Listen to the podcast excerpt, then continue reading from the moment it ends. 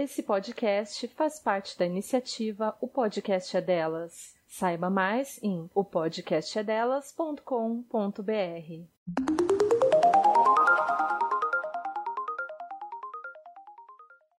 Autoestima sentimento de satisfação e contentamento pessoal que experimenta o indivíduo que conhece suas reais qualidades, habilidades e potencialidades positivas e que, portanto, está consciente de seu valor, sente-se seguro com seu modo de ser e confiante em seu desempenho. Vaginal relativo a ou próprio da vagina, vagínico.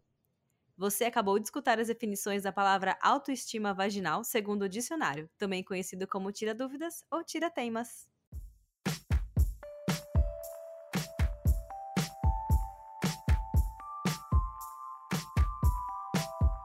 Olá, está começando mais um episódio do Dicionário Feminista, nosso espaço semanal para entendermos o significado de alguns termos que a gente tanto ouve falar hoje em dia. Eu sou a Júlia Presoto.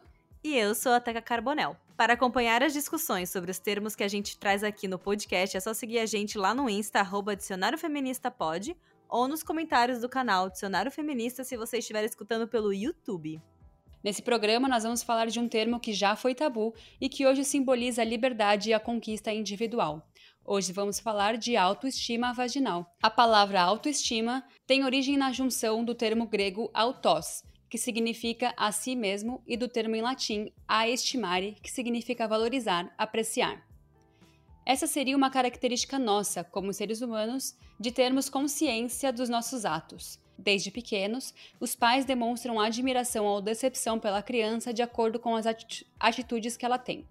Assim, construímos essa percepção e cuidado para que o mundo à nossa volta goste de quem nós somos, também influenciando na, na forma como nós enxergamos a nós mesmos, com valorização ou com depreciação. A esse comportamento damos o nome de autoestima, a qual Freud também relacionou diretamente com o desenvolvimento do ego, o órgão sexual feminino por muitos anos foi encarado como um tabu, sendo visto como principal causa da histeria feminina.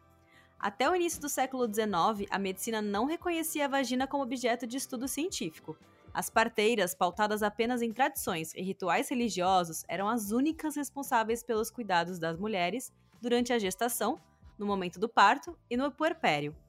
Essa falta de conhecimento formal da genitália feminina gerou muitos mitos sobre a natureza da mulher, usado para justificar alguns argumentos misóginos da época. Hoje, a medicina já evoluiu bastante em relação ao conhecimento relacionado à vagina. Porém, parece que muitos séculos da depreciação sobre o órgão sexual feminino fizeram com que ele continuasse sendo visto como tabu na nossa sociedade, encontrando reforço em conteúdos pornográficos que ditam um padrão de beleza inalcançável sobre a vagina. Sendo assim, em pesquisa publicada pela revista Glamour em 2013, o Brasil apareceu em primeiro lugar como o país que mais realiza a labioplastia, cirurgia íntima para correção estética dos lábios vaginais. Em 2016, 13 mil brasileiras se submeteram a cirurgias plásticas na região íntima para corrigir suas imperfeições.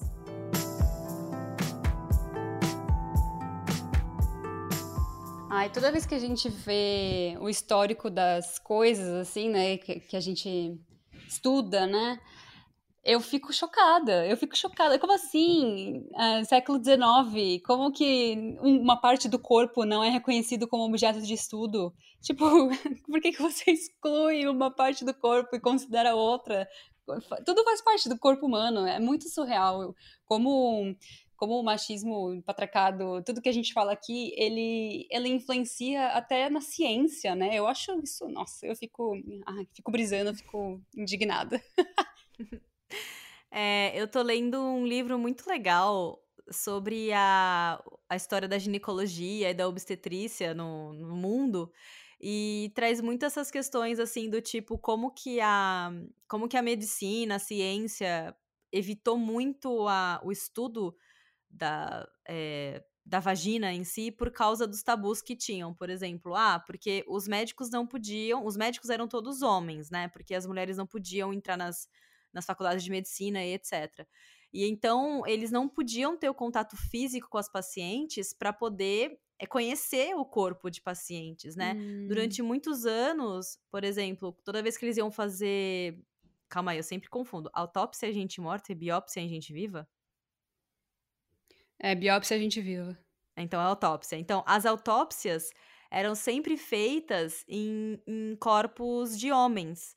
As mulheres nunca iam, eram destinadas a tipo autópsias ou então mesmo estudos medici é, das, da medicina. Não existia justamente por causa desse tabu de que o corpo feminino era algo sagrado que você tinha que é, colocar de lado e não podia invadir ou, ou estudar para poder gerar conhecimento. Então a gente ficou por muitos anos aí, tipo, num cantinho. Também não tinham mulheres que atuavam na medicina, porque a gente não podia estudar, então a gente ficou muito tempo com essa, essa parte do nosso corpo, assim, não vou dizer ignorado, porque muitos médicos tentavam evoluir para tipo, ó, oh, vamos estudar, vamos estudar isso.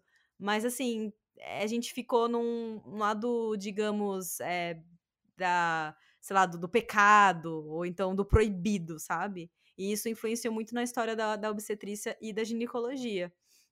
E a gente vê aqui também que influenciou muito nos, no, nos ditos no, é, nos ditos populares mesmo, na, na criação de mitos sobre a mulher, da mulher ser demoníaca porque ela não podia de, é, demonstrar desejo sexual, porque isso era sinal de, de histeria, de doenças psi, psiquiátricas. E hoje a gente vê que, né, claramente, a mulher ela tem um, um nível de desejo sexual igual ao do homem. Não existe nada que, que prove que nosso desejo sexual é menor do que o dos homens.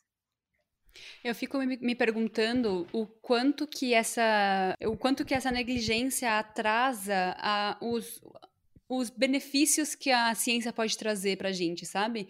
Tipo, no século XIX, o corpo do homem já era estudado. Então, a gente já tem soluções é, para problemas do, relacionados ao corpo masculino que são estudados desde o século XIX. E, sei lá, será que a gente teria descoberto outras coisas muito. que a gente tem muita necessidade hoje em dia, muito. Muito mais rápido, sabe? Eu fico me perguntando se a gente está atrasada, tudo por conta de um, é de um machismo muito grande, né? Que foi é, não só influenciado pelo, pelo fato da, das mulheres não poderem estar nos, não poderem ser médicas, né, atuar como médicas, mas também esse todo esse lance do corpo sagrado, corpo é, intocável, pecado, não sei o quê. Isso também é, tem muita influência da religião e tal. Eu fico muito per me perguntando agora, essa é uma reflexão que eu tô fazendo agora, assim. Se a gente, sei lá, teria um, por exemplo, anticoncepcional que fosse menos é, é, te, te trouxesse menos malefícios à nossa saúde, por exemplo, porque foram. É, foi muitos séculos, muitos séculos que a gente não estuda o nosso corpo, né? Uhum. E eu acho, eu acho muito legal, assim, ver o movimento que está acontecendo até relativamente recente da, das. É que as, na história elas eram chamadas de parteiras. Hoje em dia a gente já tem as doulas, que eu acho que elas têm muito mais conhecimento é, também por conta do desenvolvimento da medicina e da ciência, as, as doulas hoje em dia têm um conhecimento muito maior do corpo feminino do que as parteiras na época antes do século XIX, entendeu? Que elas eram, elas só tinham a referência do tipo assim de tradições, tipo de tentativa e erro, que dava certo, que dava errado na hora do parto, é, manobras que, tipo, ah, beleza, essa manobra que eu sei que eu sei que já fiz outra vez e deu certo, o bebê encaixou e nasceu de boa. E, e, elas se baseavam muito também em rituais e, entendeu, de várias mulheres. Então era realmente o parto era um momento de mulheres se unirem e estarem ali com a parturiente, fazendo todo aquele processo que era até considerado uma cerimônia, até por um lado, se você vê por um lado religioso. Hoje em dia, eu vejo que esse movimento volta, porque durante muito tempo o, os médicos assumiram essa posição, se impuseram ali naquele meio e, e até mudaram as, as regras, né, que ditam o parto para poder ficar mais conveniente para eles e não tanto para parturiente. Hoje em dia eu vejo que esse movimento volta para as mão, mãos das mulheres e a gente vê muitas doulas, muitas mulheres no momento do parto, sabe?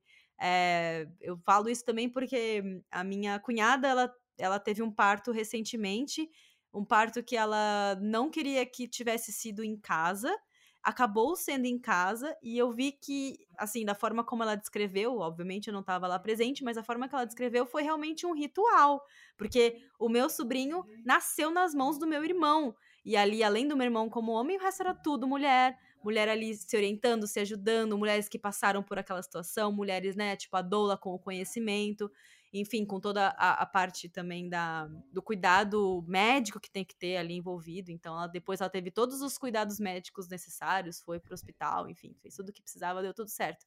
Mas eu olhei aquilo e falei, cara, será que esse não é o natural nosso, da gente estar entre mulheres, e agora que a gente tem acesso ao conhecimento, da gente tomar de volta aquilo que é nosso, sabe?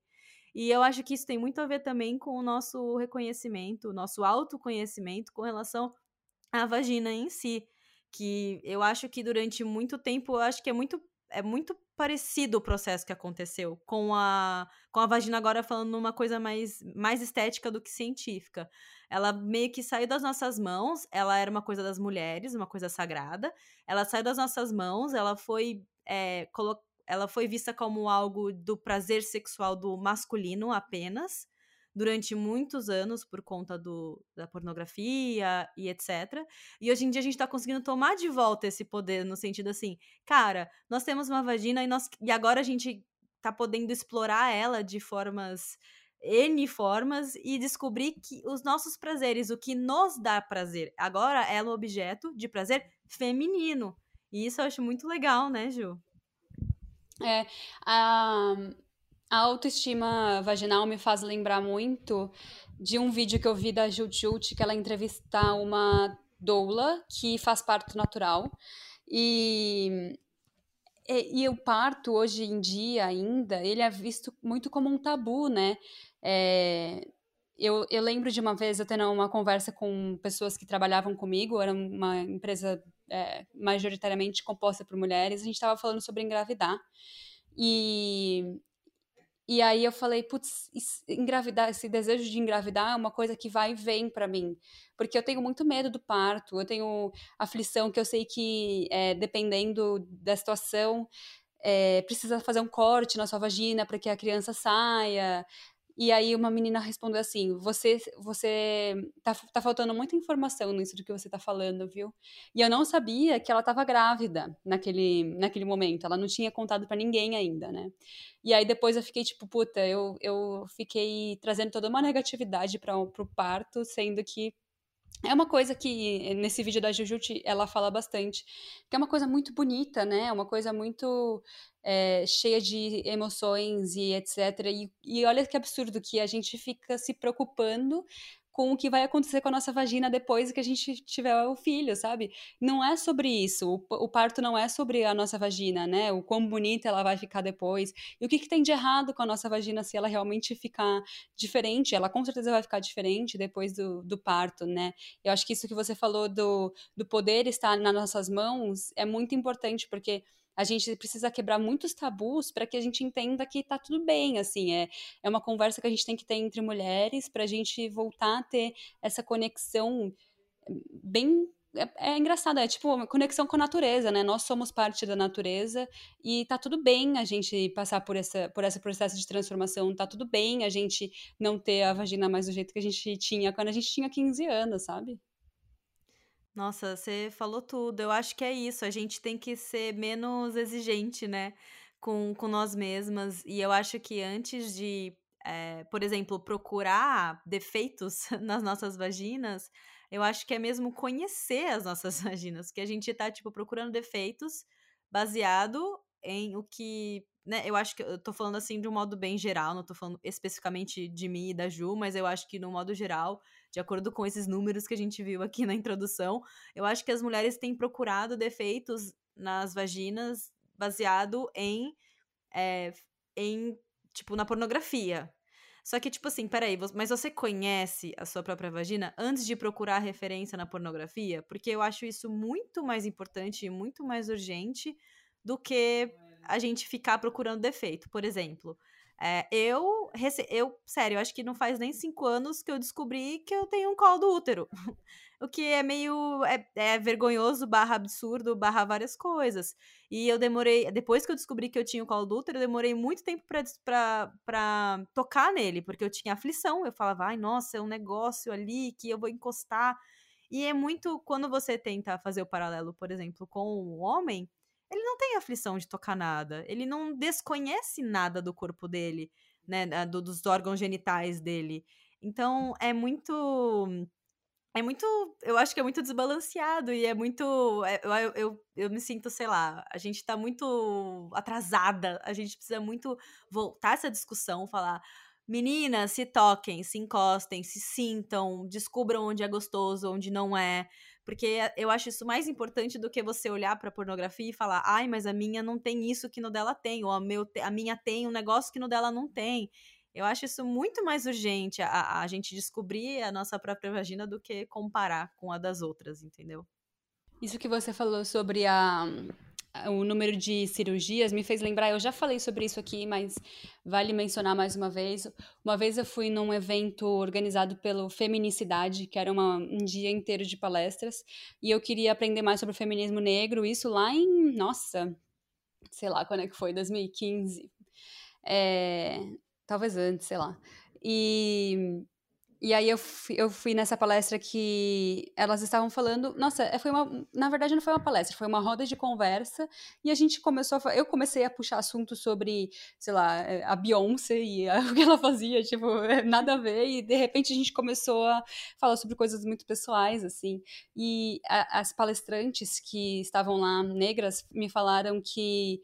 É, existe um, um movimento das mulheres negras de querer é, clarear as vaginas delas, porque na, no pornô a maioria das pessoas são brancas e a vagina delas é rosada, né? Como, como as mulheres são brancas, as vaginas delas são mais rosadas, as mulheres negras têm uma vagina um pouco mais escura. E, e, e como eu fico. Ai, gente, não consigo nem pensar o, o que, que a pessoa faz para clarear a própria vagina, como é doloroso você fazer isso com o seu próprio corpo, sendo que é cada uma do seu jeito e tá tudo bem, né? Como, como nossa sociedade tá tão errada que a gente se incomoda com uma coisa que é tão íntima, né? Ninguém mais tem que gostar, é, é sua, é sua parte íntima, como a gente tá falando, sabe? Ninguém tem que gostar, você que tem que gostar, e se o outro não gostar, é problema dele, né? Eu amei que você falou, Gil, porque é isso. A, a vagina ideal dos filmes pornô é o que você falou é, além da, de serem rosinhas, né? Então, para as mulheres negras e para outras mulheres também que têm a vagina um pouco mais escura, isso vira um problema e, e elas precisam se. Elas se sentem obrigadas a, se, a passar por é, cirurgias super dolorosas para corrigir, entre aspas, esse defeito. É, além disso, também a, a, os lábios também é uma questão que a gente falou da questão da labioplastia. É, muitas mulheres reclamam porque tem os lábios grandes, né? Os pequenos lábios. E, e, eu fico só imaginando a dor que também deve ser uma, uma cirurgia nos lábios vaginais, assim.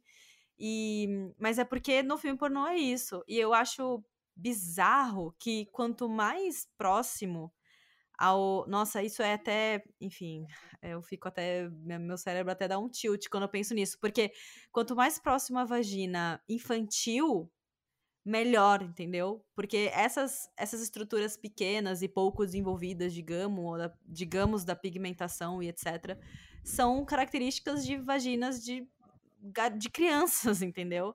E aí, o que o filme pornô mostra como ideal é são vaginas infantis. E aí a gente acaba buscando vaginas infantis. Até, por exemplo, a, a reconstrução do ímen é algo muito esquisito se você for pensar. Que o, o homem ou a mulher vai dizer que, ah, mas é que o prazer é mais gostoso. Assim, Ju, eu não sei, eu vou dar o meu, o meu depoimento pessoal. Não foi legal. A minha primeira vez não foi legal. Pode ter sido por causa da quebra do ímen, mas foi extremamente dolorosa. Sangrou, e assim, eu não consigo ver isso como algo que gere mais prazer para ninguém. E é muito mais para mim, é muito mais causa muito mais distúrbio no sentido de tipo, ai, ah, você quer tirar a virgindade de uma adolescente barra criança, barra menor de idade, qualquer coisa que você queira colocar aqui de inapropriado. E é mais isso para mim do que questão de prazer, sabe? Eu fico me, me perguntando o que que faz a gente ter um, uma busca tão grande assim, né, por, é, pelo corpo infantil, pela pornografia infantil. Eu acho que vale até um episódio com algum psicólogo para ajudar a gente a entender isso, porque é, eu até entendo a questão da mulher ser pura, né? Não entendo, né? Eu, eu sei de onde vem que para o homem ele quer a mulher pura, que não transou com ninguém e que, é, sei lá, E isso normalmente está mais relacionado com pessoas, que, é, com, com crianças, né? As crianças são ou adolescentes são pessoas que não, não tiveram nenhuma relação sexual. Mas eu não consigo entender o desejo físico pelo corpo infantil, sabe? Uhum. É, é, é, muito bizarro. E, e assim, a gente tá pondo muito a pornografia aqui, é que acho que a gente deixou muito claro desde o episódio sobre pornografia o quanto que a gente é contra, né? A, tudo que a pornografia proporciona. Eu não consigo ver nada de positivo, assim. Inclusive, eu descobri uma alternativa muito legal também é, só um parênteses aqui, porque eu acho que é muito, enfim, é muito chato a gente falar assim, ah, não veja pornografia. Porque, assim, desejo, desejo sexual, todo mundo tem, todo mundo tem vontade de ver algo, algo erótico. E eu descobri que tem vários podcasts eróticos, inclusive apresentado por mulheres. E eu recomendo muito que você procure. Se você fala, poxa, eu não quero consumir pornografia, né? Pra nenhuma mulher estar sendo abusada, não assistir nenhuma mulher sendo estuprada. Poxa, tem vários podcasts, inclusive podcasts eróticos, contos eróticos, enfim, dá pra. Tem, tem bastante conteúdo na internet hoje em dia para poder é, saciar isso, entendeu? que é uma realidade de todo mundo. Também não podemos fingir que não existe, né? Mas agora voltando um pouco para a questão, a gente tá falando bastante, é, criticando bastante a pornografia, mas eu acho interessante também a gente colocar aqui a questão da medicina, né, Ju? Porque quanto mais a medicina evolui, mais métodos rápidos a gente encontra. Então, por exemplo, se você for num consultório reclamando de que os seus lábios vaginais estão grandes demais e que isso está te deixando incomodada, a parte estética é algo que está te pegando nessa, nessa questão. O médico vai falar assim: nossa, mas isso é uma cirurgia que você não precisa nem tomar anestesia geral. A gente faz uma anestesia local, em uma hora, duas, você já está saindo daqui andando. Então, hoje a medicina ela oferece, é, ela oferece opções muito práticas para esse tipo, a, a, a estética principalmente, para questões estéticas, sabe? E isso é uma coisa que, a princípio, parece muito empoderador, mas, por outro lado, a gente tem que refletir muito no que isso significa, sabe? Num, num contexto geral, né? Eu acho que é, é, esse é um assunto bem complicado de, de se discutir, assim, porque é, eu entendo o seu lado, mas eu entendo também que isso tra traz uma liberdade muito grande, assim, é, é, aquilo que a gente sempre fala, faz o que você quiser, só que pense por que você quer, quer fazer aquilo, é igual a gente é, falar, sei lá, não, coloque peito, não coloque silicone e falar, é, essa é a minha opinião. Não é legal você colocar silicone porque você é bonita do jeito que você é e você está colocando silicone porque é uma questão estética imposta pela sociedade. É, é mesmo, mas isso vai me fazer se sentir melhor, vai me fazer ter mais é, autoestima sexual, vai me fazer é, ter mais prazer. Então, se todos essas, essas, esses motivos são maiores do que o, sei lá, a dor que você vai sentir depois do parto, do parto não, depois da, da cirurgia, eu entendo, assim, a pessoa querer fazer isso, mas eu acho que a gente tem que ter essa liberdade de escolha, sabe? A medicina traz isso pra gente, né? Ah, sim. Não, eu concordo muito, assim. Inclusive, eu acho que a parte positiva disso, eu acho isso muito legal, a parte da readequação sexual, que eu acho isso muito importante. E eu acho isso muito. que hoje em dia a gente tem muitas opções. A gente até. Tem um filme que fala sobre isso, né? É um filme que é sobre um cara que ele. Eh, só que, tipo assim, é, ele se passa muito antigamente e ele quer fazer cirurgia de é, readequação sexual, só que naquela época não era muito conhecido, então ele vai lá e faz. Ele é casado com uma mulher e a mulher super ajuda ele. E é o ator, é o ator que faz esse filme, é o mesmo ator que faz o Animais Fantásticos e Onde Habitam, o ator principal. É aquele inglês. Eu não tô lembrando eu o nome do filme. Eu nunca ouvi falar desse filme, não. não. Enfim, é... além disso, também a gente vê que, é, por exemplo, o podcast que a gente já comentou aqui do é, Guilty Feminist, que ela chama uma mulher trans para falar, e ela fala justamente que na época que ela fez a readequação, readequação sexual, ela teve que viajar para outro país, porque era algo que não tinha nos Estados Unidos. E aí fizeram aquela pergunta que ela fala, que ela até brinca: ah, mas o médico, né, o cirurgião perguntou: você prefere profundidade ou sensibilidade? Era ou assim a pergunta, ela não sabia nem como responder, porque. nunca tive uma vagina, eu não sei o que eu prefiro. Eu só sei que eu, que eu estou com o órgão errado no lugar errado. Agora, o que, que eu prefiro, eu não sei. É, enfim, então acho que a medicina avançou e a, hoje em dia essa cirurgia é algo que não traz riscos ou traz riscos baixíssimos para a saúde. Isso eu acho muito positivo. Eu não, não nego que isso é algo muito bom, assim, sabe? É, eu acho que é, eu concordo com você, Ju. É mais uma questão da gente repensar. E também outra questão. Por que, que esses, números estão tão, esses números estão tão altos? O que está fazendo a gente ficar tão é, des, é, descontente com relação à nossa vagina? É algo natural? É algo que, ah, tudo bem, é só porque é uma questão de estética?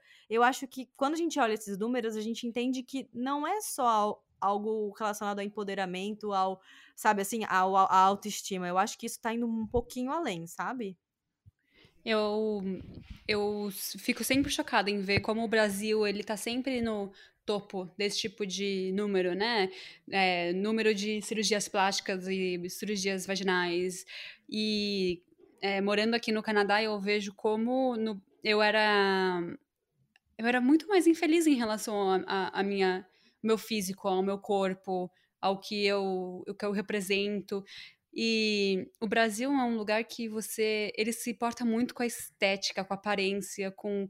É, com a sua. Ah, não com a sua história, assim, mas sabe quando você vai. É, sei lá, você tá com a sua família, vai visitar a, amiga da sua mãe e você tem que mostrar para ela que você é a melhor aluna da sua sala e não sei o quê. E, tipo, tá sempre bonita e tá sempre Aqui não tem isso, sabe? Eu sinto muito menos essa pressão é, em relação ao, ao meu físico aqui morando no Canadá do que no Brasil. É, um, é uma corrida muito louca. Eu não consigo não consigo entender muito bem assim da onde que vem isso no Brasil e queria entender também tipo, de quais são os outros países que o número são tão altos assim se tem alguma semelhança cultural com o Brasil é, eu acho que também teve eu lembro de ver na televisão programas de é, de palco, né? Sei lá, de plateia, dizendo: Ah, essa aqui é a fulana, ela fez cirurgia para a reconstrução do ímen. Olha como ela é desconstruída e, e ela fala da vagina dela de uma forma muito. E ela chegava e falava: É mesmo, eu fiz mesmo porque eu queria dar prazer e eu queria sentir prazer com o meu marido e blá blá blá. Nossa, olha que legal. É, eu acho que tem muito disso, assim. A gente tem um, a gente tem um pouco menos de barreiras em relação a falar. É que é muito complicado. A gente não tem tantas barreiras quanto outros países na hora de falar sobre essas coisas, só que a gente fala quando tem algum interesse de alguém, sabe? Tipo, ah, porque o, cirurgi o cirurgião X quer que se fale sobre aquilo que faz, faça propaganda da cirurgia dele para ele ganhar mais dinheiro, porque ele deve ganhar, tipo, rios de dinheiro fazendo isso. Então, tipo, beleza, põe no programa de, de lá do, sei lá, domingo à tarde a mulher falando que fez reconstrução do ímã e como isso é empoderador.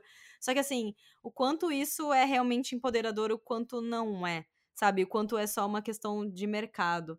E eu acho legal isso que, pesquisando sobre esse assunto, eu vi muito. Eu vi outros exemplos, por exemplo. De, de, eu vi outros exemplos de como existe essa questão do feminismo de mercado, sabe? Do tipo assim. É, por exemplo, há um tempo atrás, fizeram uma camiseta escrito This is what a feminist looks like. E é isso, é, é, assim que uma feminista se parece, né? E aí você fala, nossa, camiseta da hora. Eu até comprei uma caneca com isso escrito. Mas na época, muitos anos atrás, o que aconteceu foi que fizeram uma camiseta. E essas camisetas venderam assim a rodo, a rodo. Venderam pra caramba. Eu não sei quem fez, não lembro quem fez, mas alguma marca aí fez e vendeu a rodo. Depois descobriram que elas eram produzidas por mulheres escravas nas Ilhas Maurício. Então, tipo assim, tá, você tá comprando uma camiseta empodera que empodera, né? Tipo, nossa, olha como eu sou feminista e, tipo, sou empoderada. Mas pra essa camiseta chegar na minha casa, na minha, no meu corpo, ela passou por mulheres escravas que não estavam se beneficiando do feminismo, muito pelo contrário, elas estavam ali, tipo, se submetendo, enfim. Várias questões aí, aí aparecem. Eu acho que isso é muito semelhante, por exemplo, também com a questão da, do empoderamento, que a gente associa à estética da vagina. Tipo assim, nossa, vou aqui reconstruir meu ímã porque eu sou empoderada. Tá, mas você tá dando grana pra um homem médico, sabe? Que ele não tá nem aí com seu empoderamento. Tipo, que ele só quer pagar o iate dele. Então, eu acho que, enfim, é, a gente precisa trazer essas reflexões, sabe? Porque graças a elas a gente consegue ver que o feminismo precisa. As pessoas se aproveitam desse movimento também para ganhar dinheiro e a gente precisa estar tá esperto, entendeu? É, eu acho que você tá, tá numa visão muito muito médico rico, homem que quer se aproveitar das mulheres e às vezes também eu, eu, eu entendo que é a maioria, mas também às vezes não é. E aí eu acho que o, o, problema maior é a falta de discussão, não é a existência desse, dessa cirurgia, não é a existência do médico que cobra por isso. É a falta de discussão, é a falta de questionamento do porquê você está fazendo isso. E não, não culpar a, essa cirurgia por existir, sabe? Não, eu concordo. Sim, eu não, não critico o desenvolvimento da, da, da tecnologia e da ciência para existir esse tipo de opção. Eu acho que real, realmente é a questão da discussão maior do que a questão do médico em si. Eu tô colocando o médico porque é, muitos deles vêm com discursos muito parecidos com esse e a gente cai fácil, né? Como qualquer pessoa cairia muito fácil. E eu acho que é só pra gente estar atenta. Porque é, é que assim, é muito gritante esses números, sabe? E, e não é possível que a gente. A nossa vagina esteja tão eh, tem alguma coisa tão errada a ponto da gente ter uns números altos e estar submetendo tanto a esse tipo de cirurgia, que é extremamente invasiva. Eu acho que a questão maior é a discussão, Ju. Você falou tudo, assim. Da gente parar, pensar, entender para que, que elas existem, entender por que, que as pessoas estão odiando tanto as próprias vaginas. Eu acho que o ódio com relação a. a eu, eu, não sei, eu tô tentando, assim. É, entender, sabe? Entender o que tá acontecendo. Eu acho que esse ódio é mais em relação a gente não se descobrir sexualmente, mais do que a questão estética. A gente tenta descontar essa frustração na questão estética. E eu acho que não é por aí. Eu acho que eu acho que a gente tem que se descobrir antes, entendeu? Depois que você descobriu, entendeu como que funciona, aí a gente parte para, ah, beleza, então realmente isso aqui não tá legal, não gosto assim, gosto assado, enfim. Você entendeu o que eu quero dizer? É que acho que a gente pensa muito na estética de uma coisa que é muito mais ligada ao prazer sexual, não tá ligado à estética, sabe? É, eu acho que é muito. É, eu não sei, né? Eu acho que para mim, por exemplo, é fácil dizer, ah, é, sei lá, não faça isso porque é, você precisa gostar do seu corpo do jeito que você é, sendo que eu não tenho nenhum problema com isso, porque provavelmente a minha vagina deve ser dentro do padrão, sabe? Eu nem sei qual é o padrão, mas nunca foi uma coisa que me incomodou. Então, se a gente está conversando sobre autoestima é, vaginal, a gente tem que entender que é, você, no momento que você está falando, no, no momento da relação sexual, você estar com outra pessoa. E é importante a gente ter essa autoestima e também é importante sempre, não tem jeito, é importante sempre a outra pessoa te aceitar, né? Te, te achar bonita e gostar do seu corpo. E aí, a partir do momento que você leva cinco rejeições, porque você tem é, porque dizem para você que o seu lábio é muito grande ou qualquer coisa do gênero, eu entendo uma pessoa querer odiar tanto assim a sua, a sua própria vagina. A gente foi ensinado muito a odiar. E, é, você mencionou sobre como o mercado ganha dinheiro com isso, né? E não tem como falar sobre autoestima vaginal sem falar sobre os sabonetes íntimos voltados para as mulheres, porque é, fizeram a gente odiar até o cheiro, o nosso próprio cheiro. Ele tem que, tem que ter cheiro de rosas, porque é, senão quem que vai querer, né, transar com a gente se a gente não está com cheiro de rosas nas nossas, nas nossas partes íntimas, né? E, e aí é, é aí que é o ponto, sabe? Você é óbvio que você quer a aceitação da outra pessoa, mas você precisa entender que é, esse ódio que você sente pelo seu próprio corpo, pelo seu próprio cheiro, não é uma coisa natural, né? Não é uma coisa. É, é, um, é todo um, um mercado por trás disso que faz que você querer se odiar, né? Nossa, você falou tudo. Eu acho que tem muito isso da questão da, da vagina ser suja. Ela é muito, foi muito tempo já é, explorada pelo mercado, explorada por, sei lá, já foi explorada, explorado pela sociedade como algo sujo impuro em vários sentidos. e, e é, inclusive pondo no mercado produtos de limpeza íntima que hoje a gente olha e vê o quão absurdo é, porque a gente usou, estamos falando no lugar de fala, nosso lugar de fala, a gente usou e a gente sabe o quanto é ruim. É, ginecologistas, eu não conheço nenhum que indica. Então, tipo assim, fizeram acreditar que era algo sujo, algo fedido. Só que assim, sabe o que eu acho engraçado, Ju? É, por que, que não falam isso sobre pênis? Porque também não é cheiroso, sabe? e também não é sempre que tá limpo.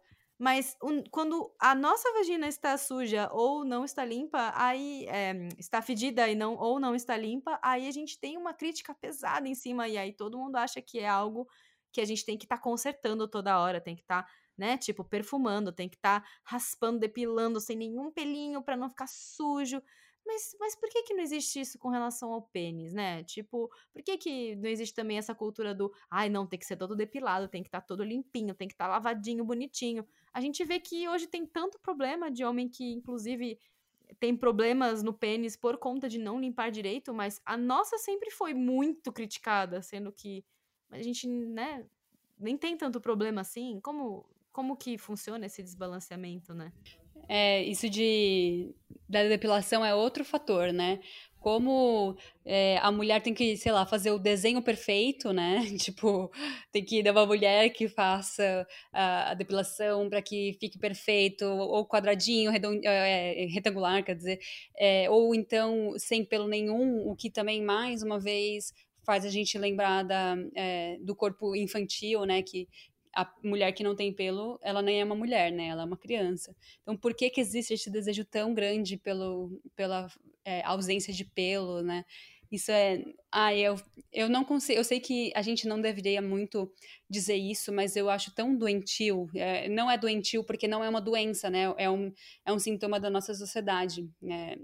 Mas eu, eu só consigo ter tanto asco por esse por esse tipo de pensamento de você tem que estar sempre lisa porque é só assim que as pessoas vão gostar sabe? É então eu acho é, a minha é, é essa questão de tipo não ter uma algo tipo pro, pros dois lados é o que me incomoda muito sabe? Que é, é muito pro lado das mulheres. É muito tipo nossa que fedido eu até, eu até, tipo, coloco a minha, o meu na reta aqui, dizendo que eu já falei isso. Eu já falei coisas do tipo, nossa, é, nossa, mas, nossa, vagina é uma coisa muito nojenta, muito fedida. Eu prefiro muito mais um pênis do que uma vagina. Claro, eu tenho uma inclinação também de ser heterossexual e gostar mais de pênis, mas dizer que eu não. É, que vaginas. É, como, como posso dizer? Dizer que, tipo assim, ah, é, porque eu não gosto de vaginas é porque elas. Eu não gosto de vaginas porque elas são fedidas e feias e, e, e, sujas. Também eu tô sendo muito. Sei lá, não tô sendo justa, porque não é, não é isso que acontece. Eu não gosto porque eu não gosto, porque eu tenho uma preferência sexual que não é essa. E tudo bem, tem gente que gosta, e como tem gente que não gosta de pênis, e não eles não gostam de pênis porque é feio, fedido e, e sujo. Eles não gostam porque não gostam. E, e tá tudo bem, você não precisa porque aí entra o caráter misógino de toda essa questão, de você descarregar sobre as mulheres uma culpa que elas têm só pelo fato de terem nascido com uma vagina. E isso eu acho muito injusto, né?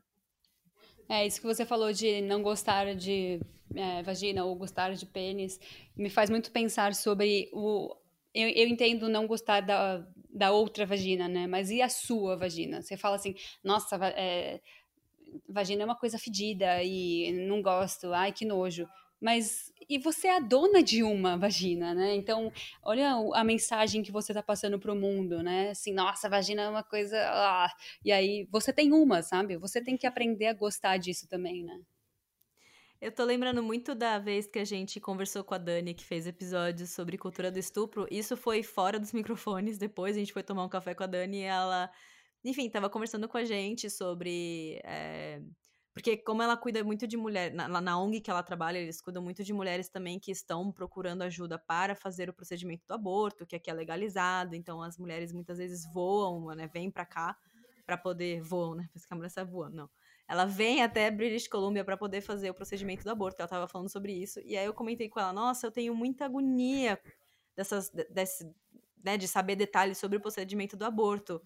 Ela falou assim, mas você não tem que ter agonia, porque é, é só é o seu corpo, é sua vagina, você não pode ter agonia de coisas. Assim, ela falou de uma forma muito é, amigável, ela não foi nem um pouco é, agressiva nesse sentido.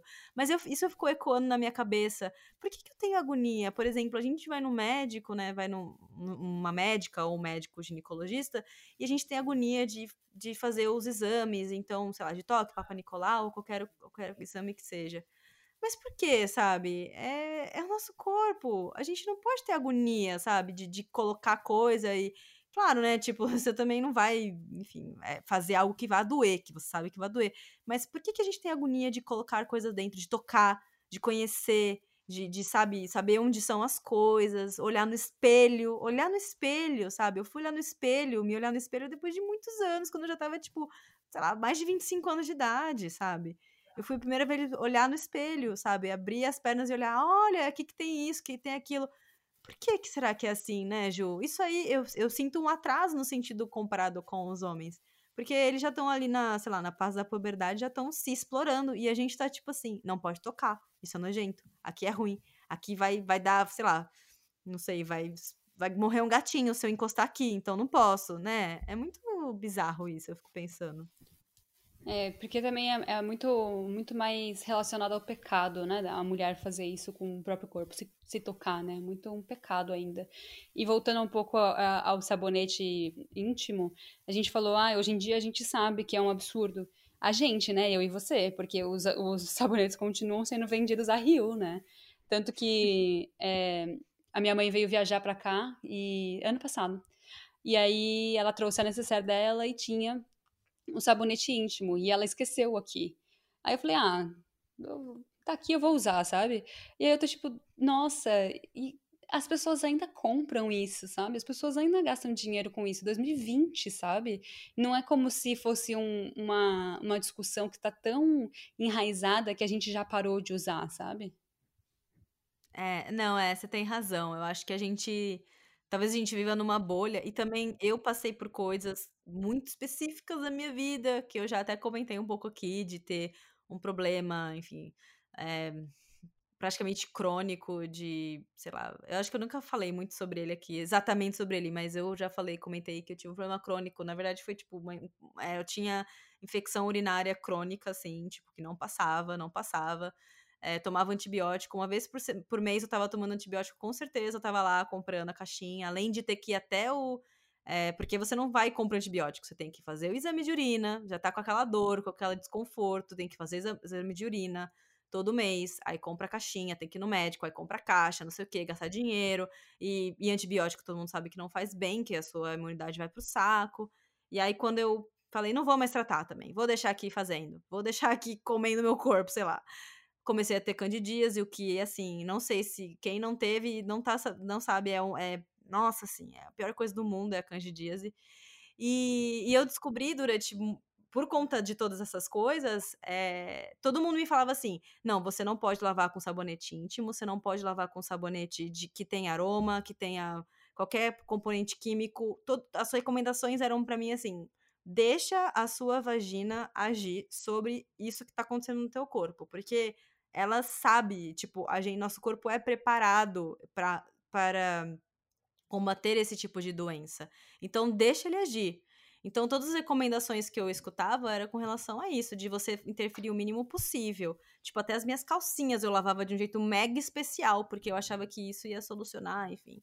E no fim das contas, assim, só para fechar a, a, a, história, a narrativa, o que eu, eu descobri que o meu problema era a minha pílula, era o anticoncepcional que a minha médica me insistiu, falou: para, por favor, vamos parar, só para testar. Não, não quero, vamos testar, vamos testar. E aí, muito, depois de muito insistir, eu parei. Cara, primeiro mês eu já não tava mais tomando antibiótico, não tava mais com dor, não tava mais com nada. É, também não quero aqui também colocar a pílula na, na Belinda, mas eu acho que a gente, enfim, só explicando, quando eu passei por essa situação extrema, a primeira coisa que me falaram, não coloque nada que tenha algum componente químico na sua vagina. Porque ela sabe o que ela tá fazendo, sabe? É, a gente. A gente duvida muito, né, do nosso corpo. É muito engraçado isso, porque isso isso tá bastante relacionado com a ginecologia natural, né? E a gente fica questionando, duvidando se é, é para ser assim mesmo, se é para ter esse cheiro mesmo, se essa dor é normal, se é, se essa a candidíase é uma coisa natural, né? A, sei lá, a porcentagem de mulheres que tem é gigantesca. Eu não sou nenhuma expert, mas eu sei que as minhas amigas ao meu redor, uma delas não tem. Então, e a gente não fala sobre isso, porque a gente não vai falar sobre candidíase, porque, né, ah, que, que nojo, falar sobre doença vaginal, jamais, não quero falar sobre isso. Só que precisa ser falado para a gente che chegar nessa normalização, para a gente entender como a gente passa por essa situação. É, a gente sabe eu tenho candidíase e eu tomo o fluconazol para passar. Só que o fluconazol é um problema, é um, é um remédio que pode te dar problema de no fígado se você toma muito. Então não é para você tomar toda hora, não é para você ter que é, ter uma crise a cada semana. E se você tomar vai ter problema, outras complicações muito piores, né? Então se a gente não conversar sobre isso, a gente vai continuar achando que é para usar é, sabonete, é para usar calcinha que tem cheiro, é para usar calcinha que tem sabor, sabe? Esse tipo de coisa. Que não é, sabe? É, o nosso corpo sabe o que tá fazendo, deixa ele agir um pouco também, óbvio. Vai no médico, óbvio, né? Não preciso nem dizer, mas vamos deixar claro que precisa ir no médico. Mas vamos também acreditar um pouco no nosso potencial, entender que é uma coisa natural e conversar sobre isso para a gente normalizar essas situações. E eu acho muito importante também comentar, Ju, que a gente falou um pouco sobre isso no episódio sobre sobrecarga emocional e tal. O nosso corpo, ele diz coisas pra gente. Então, se a gente tá passando por um momento estressante, momento decisivo na nossa vida e etc, enfim, N, N, N, N momentos da sua vida que você pode estar tá passando, ele fala, o nosso corpo sente e fala com a gente. Nós, como mulheres, a gente, eu considero isso um privilégio, tá? De da gente ter o nosso a nossa vagina falando com a gente também. Então, tipo assim, a, eu passei por um momento de eu não sei se foi uma candidíase, digamos, mas assim, foi um momento que pareceu uma candidíase recentemente na minha vida. E tava muito ligado com uma coisa que tinha acontecido, muito séria, que eu tava muito preocupada, e até uma amiga nossa que é médica veio falar comigo falou: Ó, oh, é porque você tá estressada, tá no momento da quarentena, etc, etc, etc, etc, e faz muito sentido. Então, o nosso corpo fala com a gente, a gente tem que entender também esses movimentos. Que se, é claro, de novo, é só confirmando, né, reiterando o que a Ju falou, médicos sempre, sempre tem que, tem que buscar a ajuda dos médicos e, e tal.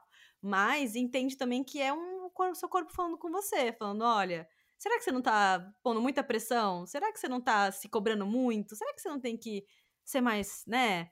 Eu acho que a gente tem esse privilégio. Eu não sei se os homens têm também de uma outra forma, mas eu sei que eu eu encaro isso como um privilégio do tipo, quando isso acontece eu paro e falo, cara, tem alguma coisa aqui que eu não tô pegando que meu corpo tá querendo falar para mim. E eu tenho que prestar atenção, eu preciso cuidar de mim, eu preciso, né, dar, vou me voltar um pouco para dentro e entender.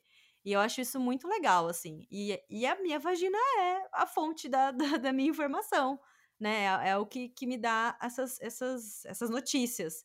E eu, essa, é a forma que eu acho que a gente tinha que estar tá mais vendo a vagina do que, por exemplo, objeto de prazer sexual masculino ou como é, algo que a gente deveria estar toda hora mudando, consertando, tirando cheiro, tirando gosto, tirando sei lá o que, tirando pelo.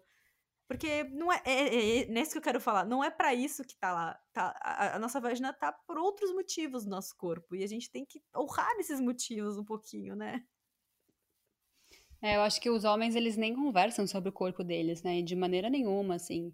Eu acho que o, o corpo do homem, ele, ele é muito voltado, ele... Como é que fala como, quando o pênis é, é o centro do universo? É falocentrismo, né? Isso. É, é, o corpo do homem se define ao pênis dele e é isso, né? A gente não, eles, os homens não conversam sobre isso. É, só, é uma questão muito mais sexual, de tamanho, né? Não, não, não acho que eles tenham nenhuma, nenhum outro tipo de conversa como nós começamos a ter recentemente, né? Então também vale, vale aí a, a, o convite para os homens também conversarem sobre isso. Estamos falando sobre autoestima vaginal, porém também acho interessante os homens é, se abrirem um pouco mais. É, não é, não é fraqueza falar sobre isso. É, vamos quebrar esse tabu também, né? Total. E até essa questão que você falou do tamanho, né, Ju? o tamanho, eu acho. Eu não sei. Eu acho que para a maioria dos homens, essas questões de tamanho, grossura, etc., eu acho que é mais porque eles. Eles é, julgam que quanto maior, mais grosso, mais isso e mais aquilo, mais prazer para as mulheres eles estão promovendo. O que não é verdade. Porque conversa com as mulheres, então, antes de pensar, comparar com seu amiguinho e falar, ah, eu sou mais foda porque o meu pinto é maior. então, é, eu não sei, talvez o tamanho do seu não seja tão bom quanto do seu amiguinho. E também, assim, para quê? É, de novo, a gente entra na questão de, tipo assim, o que, que você vai ganhar comparando? O que, que eu vou ganhar comparando a minha vagina com a da, da moça, a, com a da atriz pornô?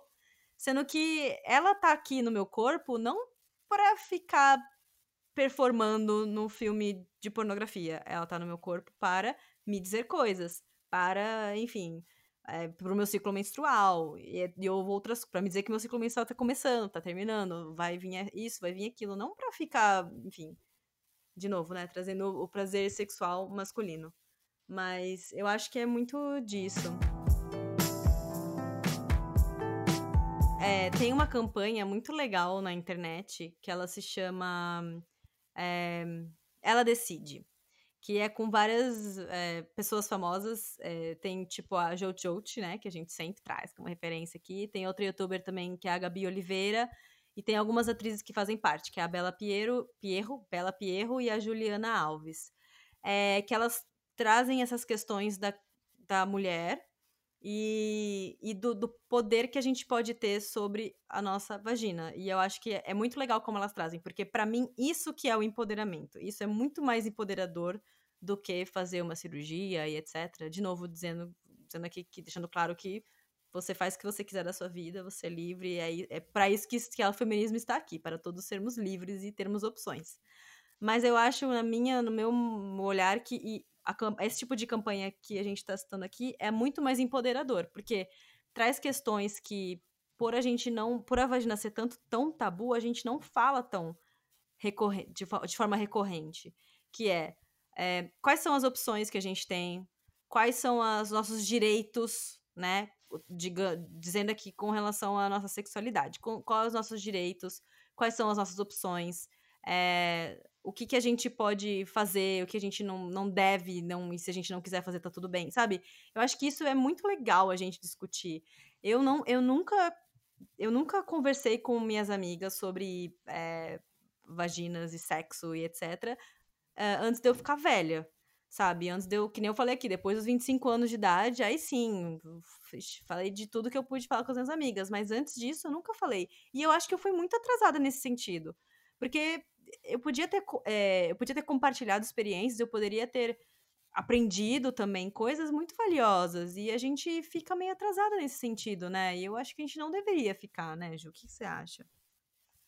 Eu concordo com tudo que você falou, assim, eu acho que é, temos o privilégio de poder, com 27 anos, eu, e eu tô com 27, você com 30, estarmos conversando sobre isso hoje em dia, é, mas eu gostaria que essa fosse uma discussão desde que, ao mesmo tempo que a gente conversa sobre sexo, sobre proteção sexual, sobre é, menstruação, né, que é uma conversa que a gente tem com adolescentes muito cedo, a gente também teria que falar um pouco mais sobre isso, né, e falar entre amigas. Eu tenho amigas, eu sempre falo isso, meu grupo de amigas é, do Brasil, a gente fala tanto a gente dá tantos detalhes. Eu acho que é, é um grupo assim que eu, é muito valioso para mim, porque eu não tenho medo de falar nada. Assim, eu posso chegar e falar, gente, eu tô com uma, parece que eu tenho uma espinha aqui onde eu não devia estar, tá", sabe?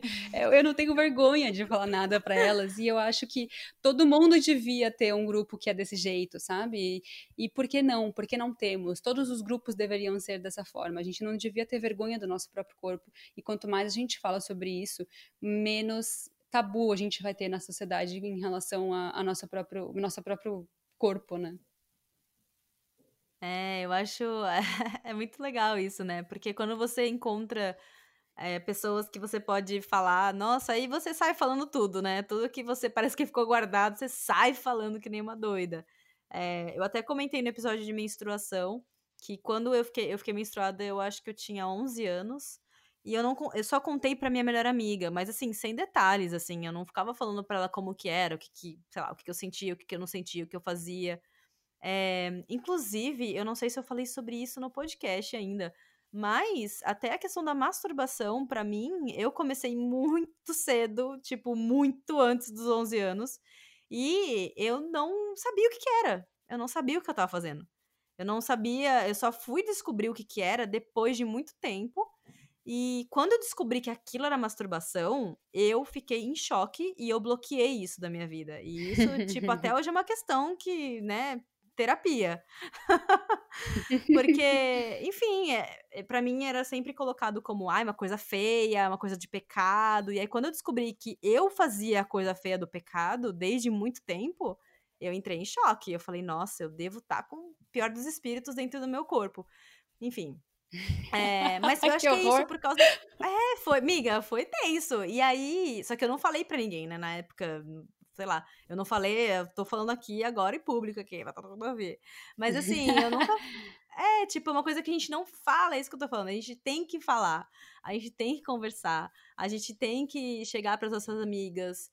É, eu sei que é, eu não sei, não sei até, até que ponto falar com as nossas mães, porque, enfim, né, é, é, complicado, mas, sei lá, se você tiver irmãs, por exemplo, também acho que ajuda. Minha irmã, ela foi uma pessoa, era, foi, ela sempre foi minha única confidente sobre, com relação a esse assunto, e a gente falava muito pouco, assim, não eram coisas explícitas, a gente falava, tipo, a gente tinha uma linguagem muito própria, assim, para falar as coisas, assim, de uma forma muito camuflada e tal, mas a gente pegava o que a outra tava querendo dizer. Mas foi a, acho que foi a única pessoa que consegui falar mais sobre o assunto até quando eu cresci, e aí consegui falar mais com as minhas amigas. Mas não precisava ser assim, sabe? Acho que a gente precisava entender, tipo, ah, você se masturba. Tá bom, todo mundo se masturba. Porque aí tem isso também, porque você pensa assim, ah, só eu me masturbo. Então eu sou uma pessoa muito ruim.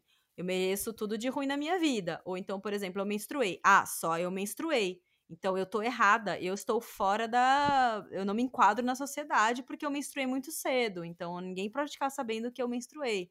E aí, quando você vai conversando com suas amigas, elas falam: Ah, mas eu me masturbo também. Ah, mas eu também menstruei. Ah, mas eu também gosto de, disso aqui. Eu também tenho essa espinha aqui nesse lugar. E aí você fala: Ah, então quer dizer que tá tudo bem, eu não sou um alien, sabe? E a gente. Uhum. Né? E aí também entra essa questão da de não existir uma vagina ideal, porque, ah, mas a minha tem um lábio maior, a minha tem um lábio menor, ah, a minha, sei lá, o meu clitóris é maior, o meu é menor. E aí tudo bem, sabe? Cada um tem o seu jeito, cada um faz as coisas e, e, e tá tudo bem, sabe? O importante é você não se machucar e machucar ninguém. De resto, tá tudo liberado.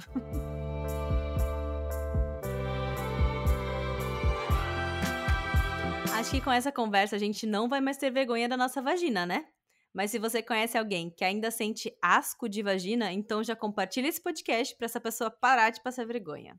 Esse podcast está disponível em, em, várias plataformas: Spotify, iTunes, Google Podcast, Podcast Addict, Cashbox e até no YouTube. Então você tem um total de zero motivos para não compartilhar ele com aquela pessoa que está precisando se informar.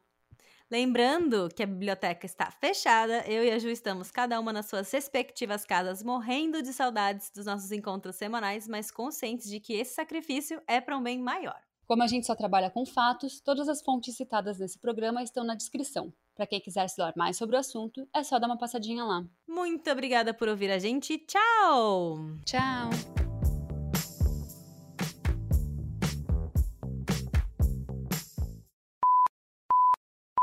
Você ouviu um programa participante da rede Podcast é Delas, uma iniciativa que fornece toda a infraestrutura necessária para mulheres hospedarem e publicarem os seus podcasts. Para fazer parte, entre em contato conosco através do site opodcastadelas.com.br ou através das nossas redes sociais, como arroba o podcast é Delas.